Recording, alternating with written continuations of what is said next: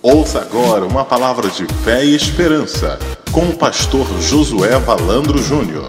Queridos irmãos, eu gostaria de ler um texto bíblico, apenas um versículo. Gostaria que você abrisse seu, sua Bíblia em Hebreus, capítulo 2.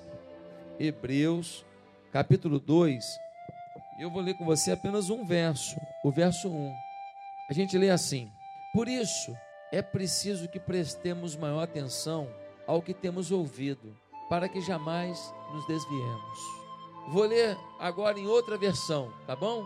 De repente é a sua versão. Portanto, convém-nos atentar com mais diligência para as coisas que já temos ouvido, para que em tempo algum nos desviemos delas. Vou ler numa terceira versão agora, talvez seja a sua. Vou ler agora na revista e atualizada, tá? Por essa razão, importa que nos apeguemos com mais firmeza às verdades ouvidas, para que delas jamais nos desviemos. Você concorda comigo que a gente ouve muita coisa que a gente não executa? Você concorda comigo que tem um monte de coisa que você passa na sua vida e que você tinha informação suficiente para não fazer aquilo, mas você fez você fez um, um contrato e não, não pegou o papel, foi só de boca. Depois a pessoa disse que ela combinou uma coisa, mas ela tinha combinado outra. E aí você passa uma dificuldade. Por que você passa pela dificuldade? Pela sua jumentice. É, você foi burro. Né? Você, ué, por quê?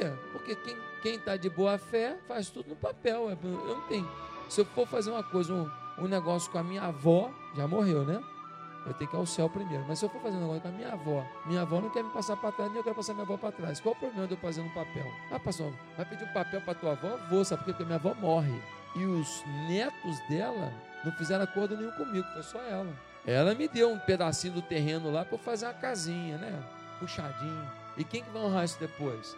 Quando ela morrer, eles vão falar assim: Ô querido, esse terreno aqui é nosso, é herança. Ah, mas eu gastei 100 mil reais nessa casa que eu fiz aqui no terreno da vovó. É o mínimo, você morou aí também de graça. Cara, mas se eu fosse pagar aluguel aqui, eu ia pagar 700 reais. Não paga. É, tem que morar aqui 50 anos para pagar isso tudo. O problema é seu. Quantas coisas que você ouviu do seu pai, da sua mãe. Fui visitar uma pessoa, ela disse: É, pastor, eu, eu, eu, eu namorei com a pessoa errada, casei com a pessoa errada minha mãe me avisou. Estou pagando um preço alto até hoje.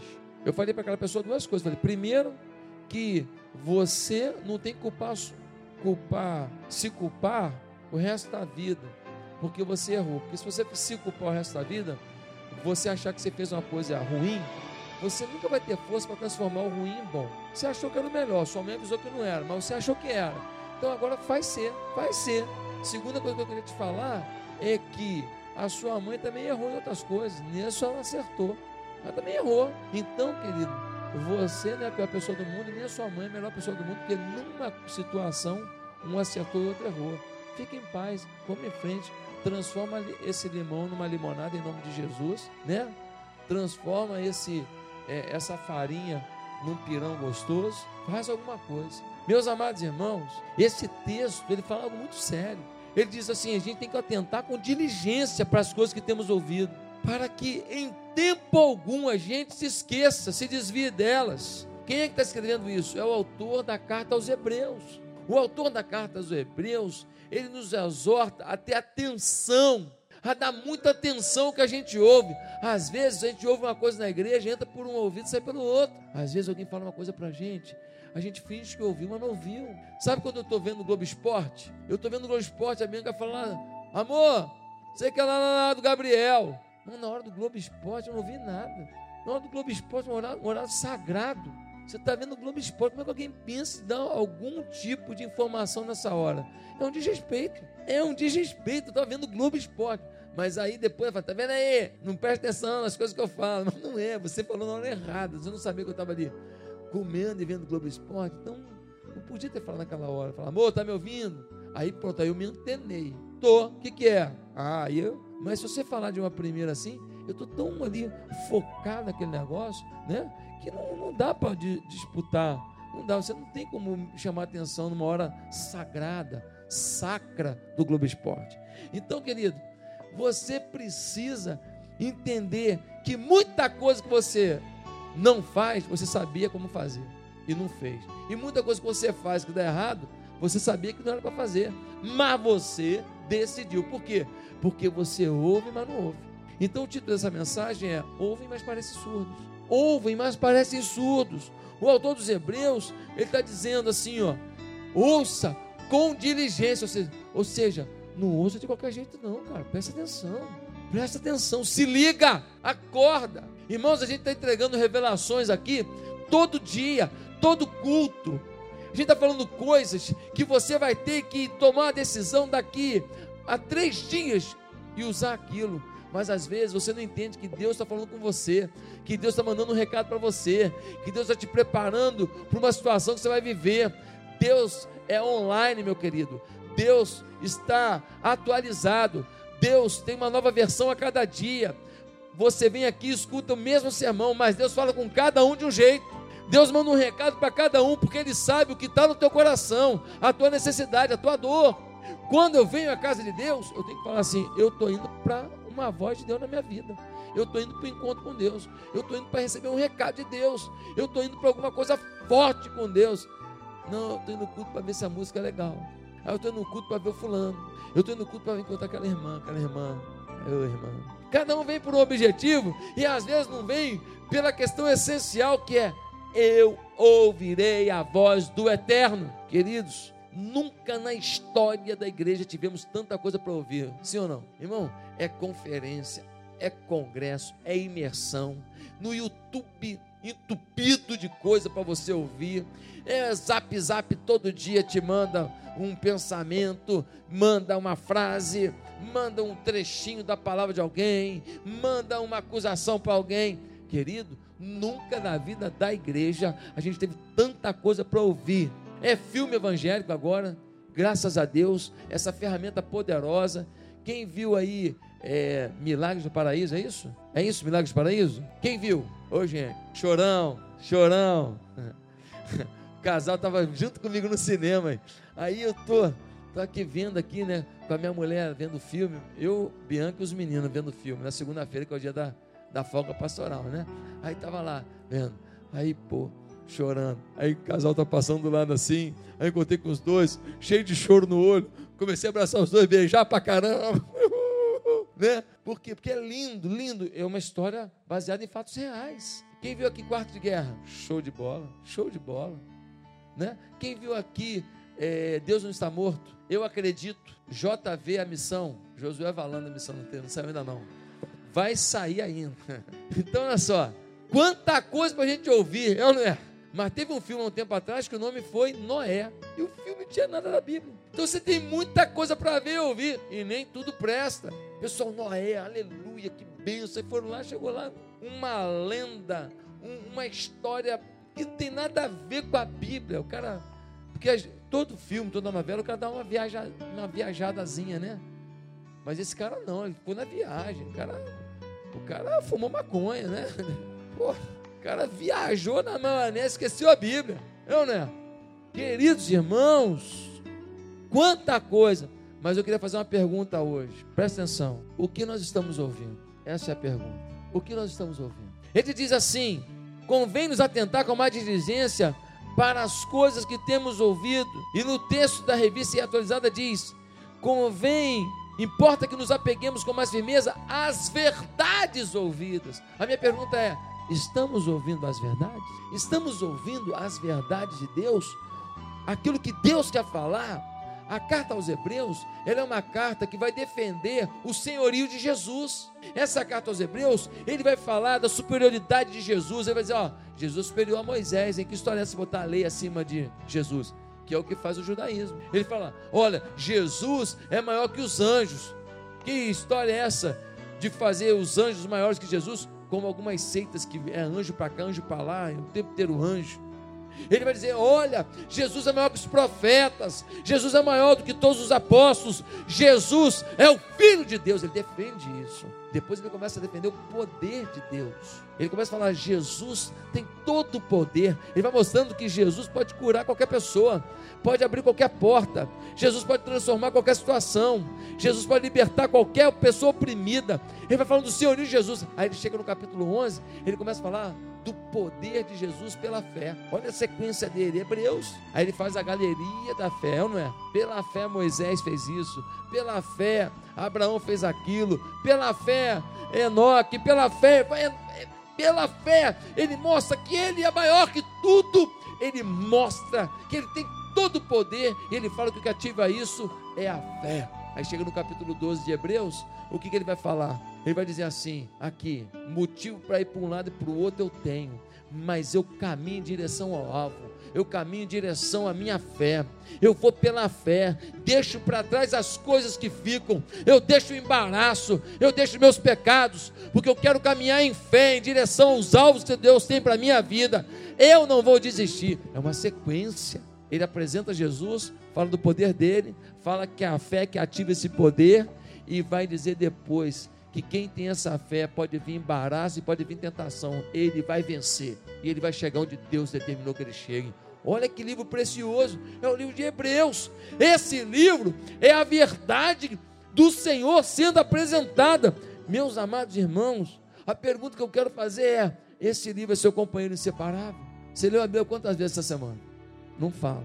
Você leu um versículo assim, unidunite salamemingue, tum, Aí agora Deus tem que mandar a tua resposta. Aí você vai ler, ah, é, hum, hum, beleza, tal.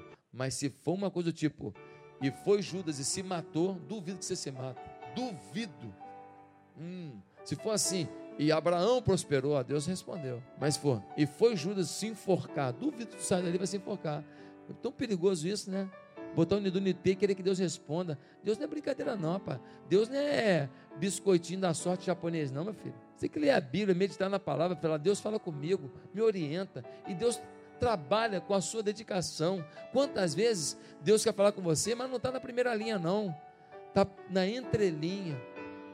Está quando você faz a seguinte pergunta: Deus, o que isso tem a ver com a minha vida? Primeira pergunta: Deus, o que isso tem a ver com a vida deles? Senhor, o que isso tem a ver com a minha vida?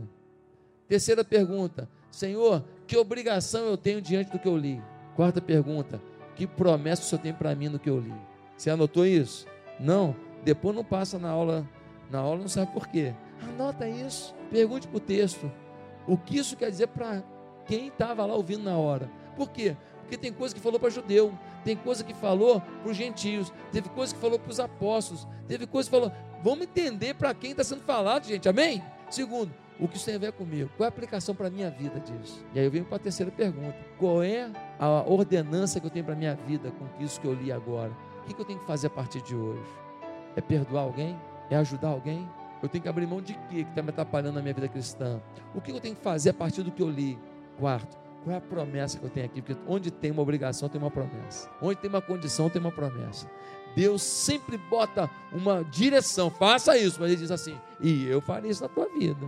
O Senhor nos abençoa.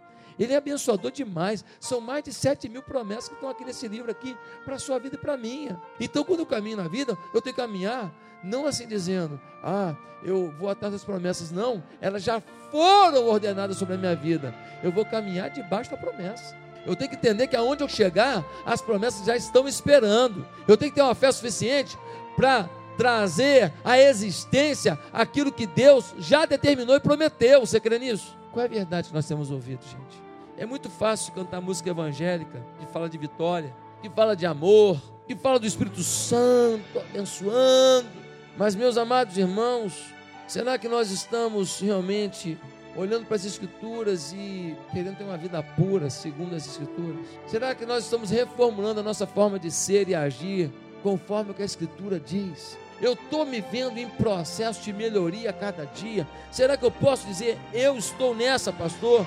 Houve um tempo em que os crentes, eles eram conhecidos como os bíblias, lembra disso? Fulano é Bíblia. Agora, querido, a gente é conhecido como o quê? Ah, fulano é música, fulano é, é show, fulano é, é, é evangélico. E aí, quando fala evangélico, um dia desse, eu fiquei vendo um cara falando que ele é evangélico, né? É um deputado ladrão pra caramba, está aprovado um monte de roubo para ele. Ele foi numa entrevista, aí chegou lá, entrevistaram ele. Falei, é, eu como evangélico, falei, meu Deus do céu, não fala isso, pelo amor de Deus. Não fala isso, cara, não fala isso, pelo amor de Deus. Eu como evangélico, né? Então, é uma coisa muito triste, muito triste, como as pessoas acham que podem ser evangélicos sem querer o evangelho. Acham que podem ser cristãos sem querer imitar a Cristo. Queridos irmãos, é muito fácil cantar essas músicas todas, mas isso não substitui nem parcialmente o encontro de um homem com a pura escritura. Todo louvor que eu boto na minha casa, que eu baixe lá no, no, no, iTunes e tal, é maravilhoso, mas nada se compara a um homem com a Bíblia aberta, lendo e dizendo: Espírito Santo, fala comigo. Não troque a Bíblia pelos louvores, não troque a Bíblia pelos conselhos, não troque a Bíblia pelas, pelos cartomantes gospel aí, que toda hora tem revelamento para entregar para os outros. Você chega lá, ele está chateado, xingou o filho, bicou o cachorro. Irmã, vim aqui para você orar. Sou chatinho, filha. Já tenho revelação para te dar. Que história é essa? Parece que trabalha no automático, é uma máquina de revelação. Ninguém é assim, filho. Na Bíblia não existe isso. Não existe isso. Ah, pastor, mas me falou uma coisa que aconteceu. Tá bom, e o que falou que não, não aconteceu? Você sabia que no Velho Testamento, quando alguém falava uma coisa que não acontecia, a pessoa era apedrejada? Profeta mentiroso era apedrejado? Se volta a moda hoje, meu querido, não ia ter cemitério suficiente para enterrar tanto Zé Ruela, bancando o porta-voz de Deus. Olha, as revelações que eu recebi assim, de revelação, através de uma pessoa, foram em sermões, foram em canções, foram em momentos de oração, pessoal, eu já preparei sermão que a gente estava orando assim, um grupo, orando. Uma vez eu estava orando com o pastor Juraci, Bahia, que é sogro do pastor Rânios. Gente orando, eu, eu falei os pontos todinhos do sermão. Senhor, eu queria. Falei o sermão todinho. É um sermão que eu já preguei em vários lugares. Esse sermão vai ser um livro meu agora com esse título aí: As Três Dimensões do Viver Cristão. Coisa linda, revelação de Deus.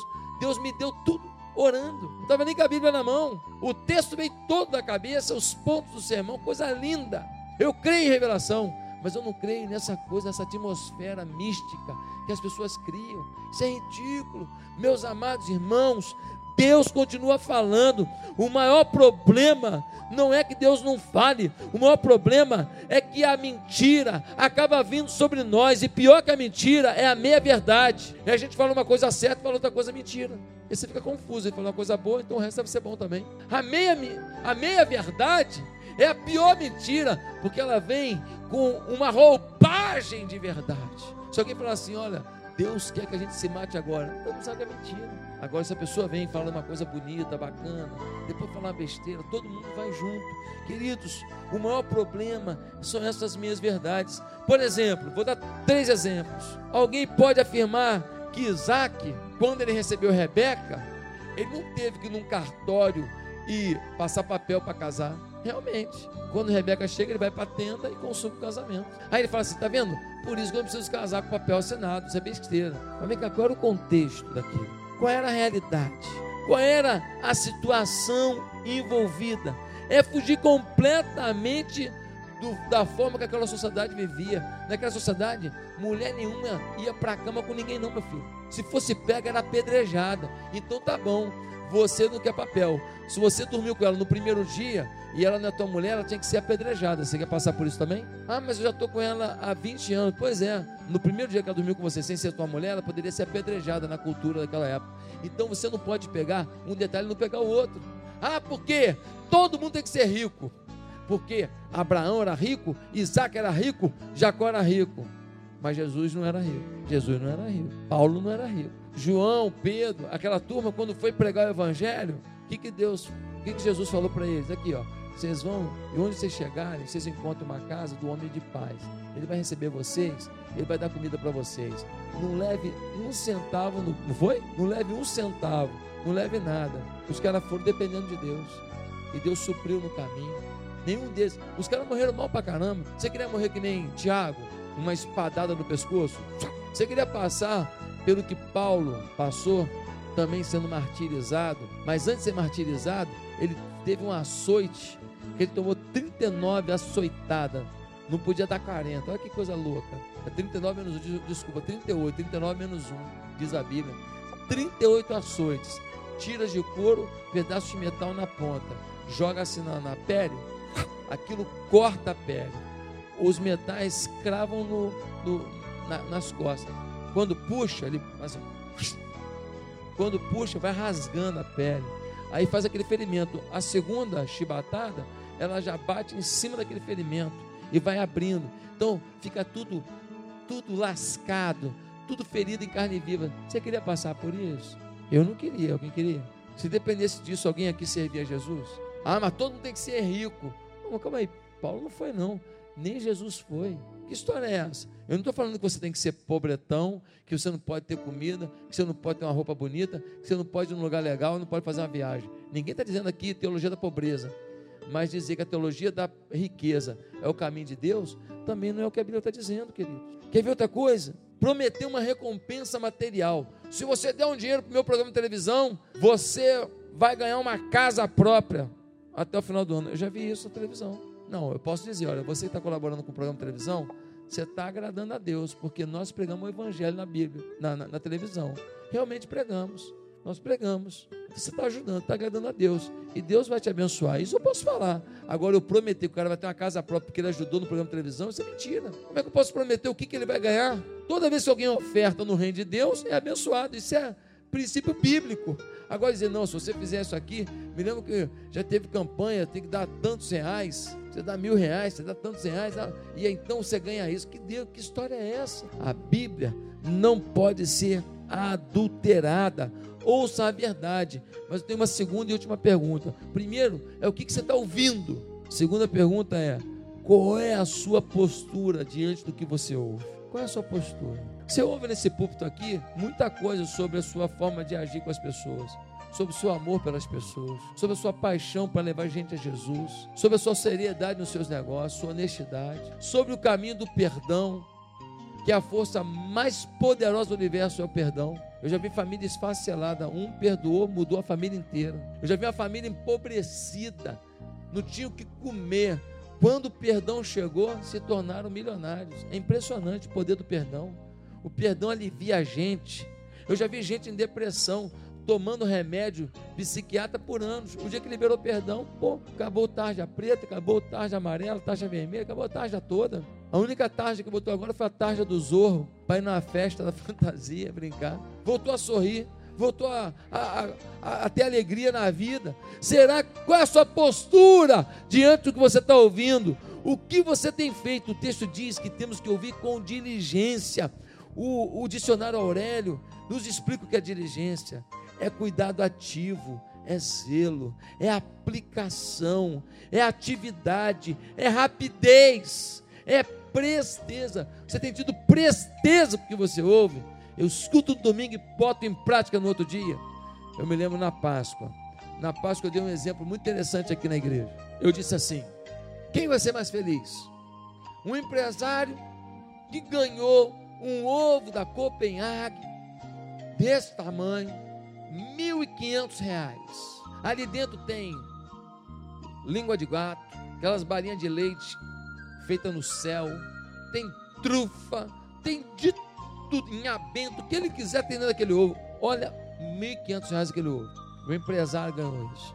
Mas vamos dizer que esse mesmo empresário, o mesmo cara, foi o exemplo que eu dei na Páscoa. Quem lembra desse exemplo? Falei, o mesmo empresário, ele vai na loja americana, ele compra por sete reais uma caixa de bombom garoto. Ele chega no prédio, vai lá no porteiro, Joaquim. Fala, fala Joca. Aqui, comprei para o seu filho. Leva esse bombonzinho para ele aqui de Páscoa. Porteiro Joaquim, que comprou um celular que tem câmera para filmar. E todo porteiro tem celular, smartphone. É ou não é? Ele pega aquela caixinha de bombom, ele liga o celular dele, ele chega em casa, ele encontra o filhinho dele, o Zequinha. Fala, Zequinha, vem cá, filho. Oi, pai. Cinco anos, moleque. Seu Joaquim, lá do prédio, mandou para você. O que, que é, pai? Essa caixa aqui. O molequinho de cinco anos, Zequinha, menino animado. hiperativo. Quando ele vê a caixa de bombom, ele dá três voltas na sala. Eba! Eba! Eba! Eba, bombom! Dá, pai! Dá, pai! Pai pega a caixa de bombom, dá na mão dele. O moleque pega a caixa de bombom, joga para cima umas três vezes. Eba! Eba! Hiperativo, tô lembrando disso, né? Aí o pai fala assim: como é que fala quando o pai está filmando? Como é que fala quando a gente ganha alguma coisa? Aí o menino já abrindo a caixa fala assim: Obrigado. Obrigado para quem? Obrigado. Quem pai? Obrigado, seu Joaquim. Adoro bombom. Ele vai no opereta. Ele tira o opereta. Eu fui falar que eu gosto de opereta aqui. O irmão trouxe um carregamento de opereta para mim um dia desse aí. Estou com opereta lá. não, irmão, não é tanto assim também não, né? Carinho, né? Carinho dos irmãos. Coisa linda. Aí ele pega o apelido e fala: Eu gosto desse banco. Eu gosto desse banco, esse chocolate banco. Tá. Aí ele bota na boca, delícia, já está abrindo outro. Não é assim que criança faz? Na segunda-feira, o porteiro lá, ele volta para o trabalho, pra, chega lá e encontra com o empresário. Ele fala: Ó, oh, queria mostrar uma coisa para o senhor. Ele fala: O quê? Queria te mostrar um videozinho. É mesmo? Legal ele passa o vídeo do filho dele, que recebeu uma caixa de bombom de sete anos, de sete reais. Garotinho de cinco anos. Eu queria te perguntar, para um empresário que não vai comer aquele chocolate todo e que ainda está preocupado com a estética dele e não quer engordar, o que vai produzir mais alegria para ele? Ganhar um ovo de R$ 1.500 ou o vídeo do que ele provocou com sete reais? Eu queria te garantir que os sete reais que ele investiu fizeram mais bem para ele que os 1.500 que ele recebeu. Eu posso afirmar, meus amados irmãos, qual é a nossa postura diante do que a gente ouve. Um pastor falou para o outro assim: rapaz, lá na minha igreja o ministério de surdo está bombando. É mesmo? Tá. Já estou com 20 surdos lá. Aí o outro falou assim: pô, lá na igreja tem uns mil que não me ouvem nada. Queridos irmãos, será que às vezes nós escutamos certas coisas que nos dão a impressão de que não são para nós? Será que muitas vezes eu estou pregando para surdos, mas não surdos porque não têm capacidade auditiva, surdos porque tem algo dentro deles selecionando o que querem ouvir? É o jovem que está aqui, e quando eu falo sobre sexo fora do casamento, eu falo assim: essa parte não é para mim. Aí quando eu falo assim, monta um negócio, tem um cara aqui na igreja que vai montar um, um aplicativo, vai ganhar milhões de dólares, vai abençoar a igreja. A igreja vai montar uns negócios bacanas com esse dinheiro, porque ele vai ficar milionário. Sou eu, Deus derrama, manda Jeová. Uh, um é meu. Aí eu chego na porta, ele nunca me cumprimenta. Nesse dia ele me cumprimenta, pastor. Pois não, irmão, pois não, não. Pega a mãe e bota aqui. Bota aqui e declara, pastor. Declara que foi Deus que falou contigo, sou eu. Sou eu, pastor, aplicativo. Estou aí com o negócio do aplicativo aí, eu vou bombar, pastor. O YouTube que se me aguarde, Zap Zap e Facebook. Vai ter um filme meu ainda, pastor. É comigo. Aí, então a gente pega o que a gente quer. A gente pega no sermão. A gente fala assim: olha, Deus vai abrir portas, Deus pode todas as coisas. E tá, babá. Hum, pastor estava inspirado hoje. Ai, ai, ai. Pastor, repete. Meu Deus do céu, quero cópia desse sermão.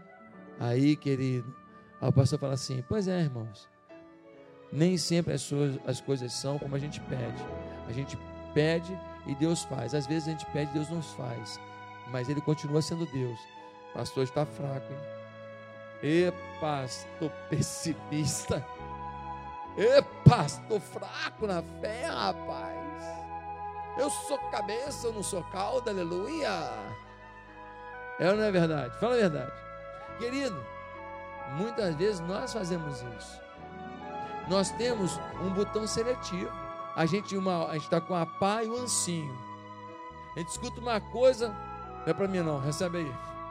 A pá. Agora, quando uma coisa que a gente se agrada, ancinho, é meu, é meu, não sai de perto, é meu. Qual tem sido a sua postura diante do que você ouve sobre bebida? Ah, pastor, eu acho uma bobeira. Eu gosto demais do Senhor, adoro a igreja, mas esse negócio de bebida do Senhor é uma besteira. Tá bom, tá bom. Quando você trouxer aqui uma pessoa que você quer ganhar muito para Jesus, uma pessoa que você quer ganhar muito para Jesus, uma pessoa assim que você, que você, se é que você tem esse, esse sentimento por alguém, quando acabar o culto, Nós vamos para a adega para a gente encher a cara junto. Eu vou junto, eu vou encher a cara, beleza? Pastor, mas não é encher a cara. Não, não, eu vou para lá para beber. Eu vou beber uma garrafa de vinho sozinho, pode ser? O que, você vai achar? Pô, mas eu trago ele aqui para ser abençoado, não é para aprender a beber vinho com o senhor, não. Pois é. A Bíblia diz que tem coisas que são lícitas, mas não convêm. Eu não vou enfraquecer a minha credibilidade como crente por causa de uma coisa tão pequena. Eu não vou para o inferno por causa de certas coisas, mas alguém que me viu usando certas coisas pode ir para o inferno. Qual é tem sido a sua postura em relação ao sexo oposto? Tem cara que é o Dom Juan, cara. Joga chave para tudo quanto é moça. É o Dom Juan de Marco, não pode ver, tal, glamour. Mas sabe o apelido que ele devia ter? Tubarão. Tubarão. Por que tubarão? É porque o tubarão, quando vem uma carninha andando lá nas praias de Recife, ele vem e morde. Ele morde e solta. É não é? Ele morde e solta. Ele não gosta de carne humana, não. E ele ficou mastigando, mastiga não. Ele odeia. Você, você é uma coisa ruim para tubarão, sabia? Você é uma carne ruim, tubarão não gosta de você, não. Ele prefere sardinha tainha. Ele morde e solta. Por isso que a pessoa fica lá. O, a, se procurar, acha a perna que foi arrancada, acha o braço, ele não engole.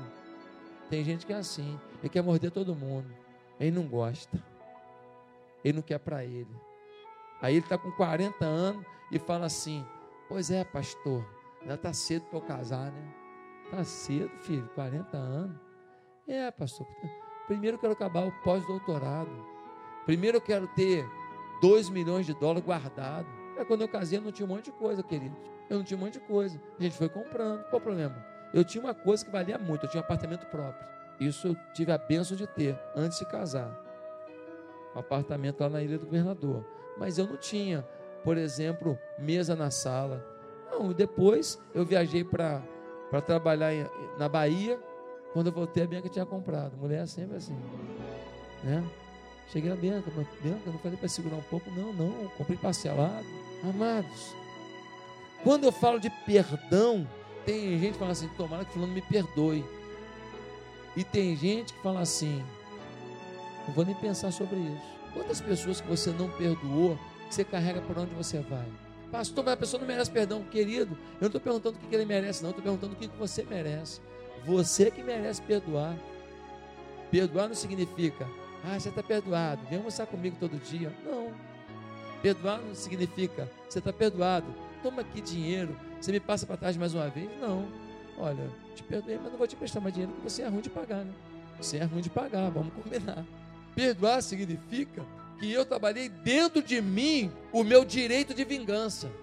Eu abri mão do meu direito de vingança. Queridos irmãos, o pastor fala de amor aos perdidos. Tem gente que está na igreja, ignora, não convida uma pessoa para vir à igreja.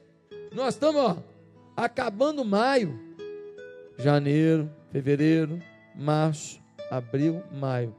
Quantos visitantes você trouxe à igreja? Quantas pessoas você levou na célula? Quando eu falo sobre paixão pela razão, você ignora, você deleta essa informação, você troca o canal. Pastor, o senhor está me acusando? Não, estou te acusando, não, estou te ajudando a refletir. Primeiro, o que você tem ouvido, depois, qual a sua postura com o que você tem ouvido. Quando eu falo sobre honrar pai e mãe, o que, que você ouve? Eu conheci um homem esse final de semana, o pai dele abandonou ele quando ele tinha 11 anos. De 11 anos em diante, ele viveu às custas do trabalho dele. Você acredita nisso? 11 anos. Agora você imagina um menino com 11 anos, quanta droga não fez, porque não tinha um pai para orientar. Detalhe, ele tinha mãe viva. Mas ele pensava que a mãe dele estava morta, porque esse pai falava que a mãe dele tinha morrido. Ele, com vinte e tantos anos, foi descobrir que a mãe que ele pensava que estava morta estava viva. Agora ele, com quarenta e poucos anos, ele vai ao encontro do pai dele e ele libera perdão para o pai. Sabe o que aconteceu? O pai dele não era crente, o pai dele se converteu. Hoje esse irmão ele é pastor e o pai dele convive com ele, está lá na igreja com ele. Olha o poder do perdão. Aí você fala assim, pô, que sorte desse pai que o filho perdoou, não. Que sorte desse filho que pôde liberar perdão com o pai vivo.